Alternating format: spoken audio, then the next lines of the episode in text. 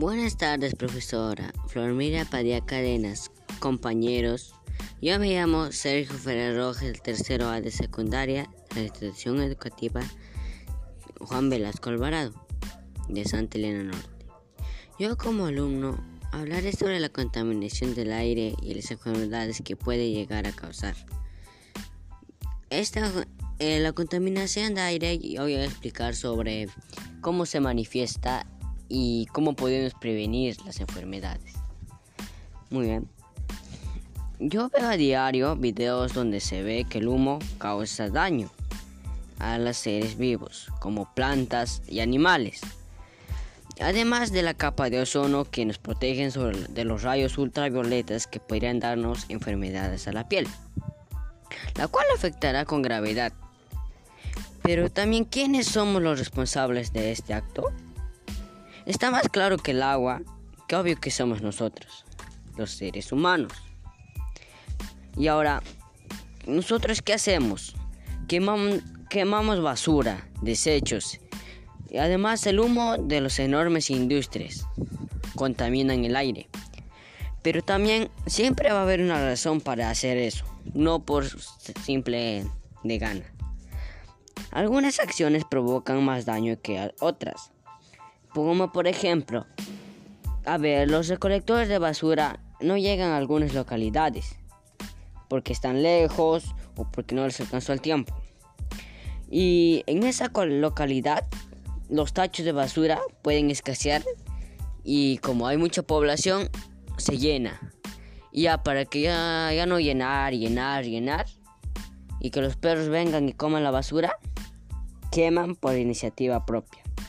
Además, nosotros los productos que utilizamos o consumimos, ¿dónde se elaboran? En las fábricas. donde sale el humo, esos utensilios han sido creados ahí. Ya sea comida, ya sea artefactos de metales.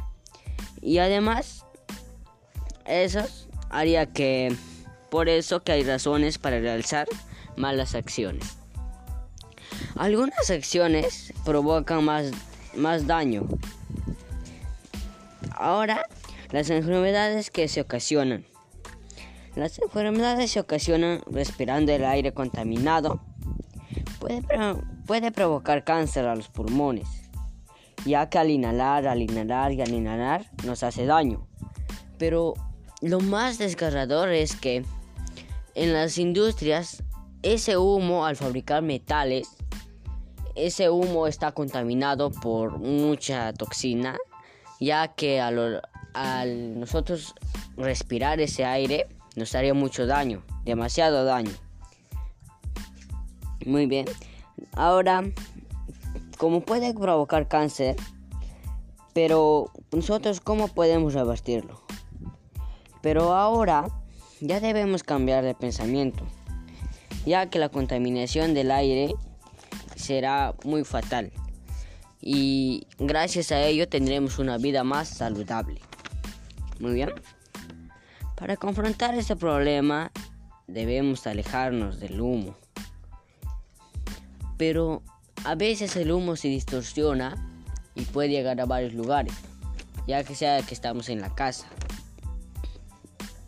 De ahí nosotros no nos va a hacer, debemos utilizar al menos como un pequeño trapo para no inhalar, ¿no? Y no estemos más seguros. Muy bien. Ahora, ¿qué podemos hacer? Podemos colocar carteles, informar sobre la importancia del cuidado del aire.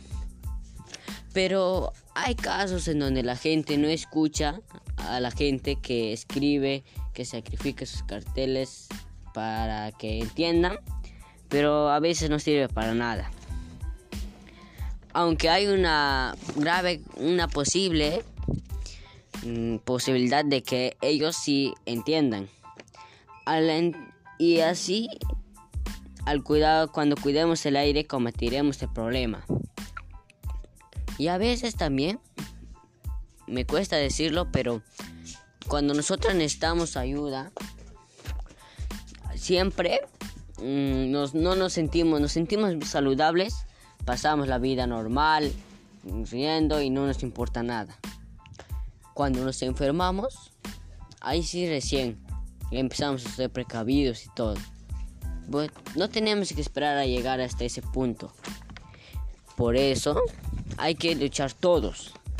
Y aquí les tengo una frase que me va a motivar a mí y a las demás personas a que nosotros juntos hagamos cosas por el bien de la humanidad y de los seres vivos, ya que sin ella podemos morir. Juntémonos que con apoyo este planeta cambiará a uno mejor. Muy bien, eso fue todo. Gracias por haberme escuchado.